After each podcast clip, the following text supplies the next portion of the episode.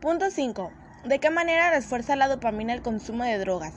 La sensación de placer es la formación en que un cerebro sano identifica y refuerza conductas beneficiosas, como comer, socializar o tener actividad sexual. El cerebro está cableado para aumentar las posibilidades de que repitamos las mismas actividades placenteras. El neurotransmisor dopamina es un componente esencial para este proceso. La señal de la dopamina crea cambios en la conectividad de las neuronas, por lo cual hace que resulte más fácil repetir la actividad una y otra vez sin pensar en ello, lo que llevamos a la formación de hábitos. Punto 6. ¿Por qué las drogas son más adictivas que las recompensas naturales?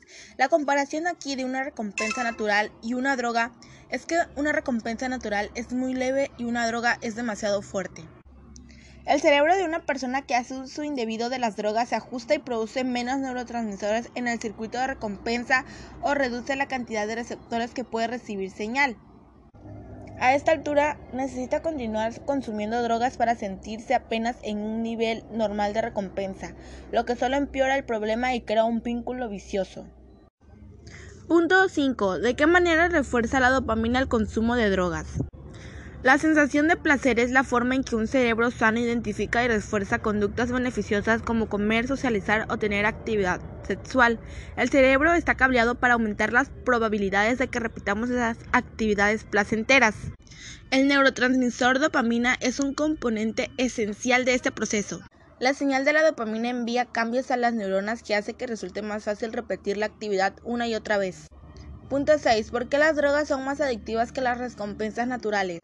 El cerebro de una persona que hace uso indebido de las drogas se ajusta y produce menos neurotransmisores en el circuito de recompensa que reduce la cantidad de receptores que puede recibir señal. El resultado es que la capacidad de la persona que experimenta placer con las actividades que estimulan la recompensa de forma natural también disminuye.